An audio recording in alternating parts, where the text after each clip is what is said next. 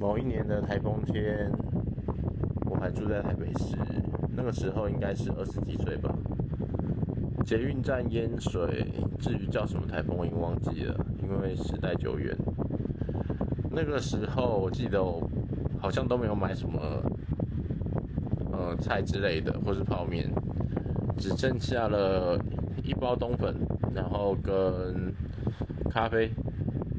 结果就煮了咖啡冬粉，听起来就觉得很奇怪，什么都没有加。就后来吃到一半，看到一个黑黑的东西，结果是一只蟑螂，真的让我印象深刻，马上去吐。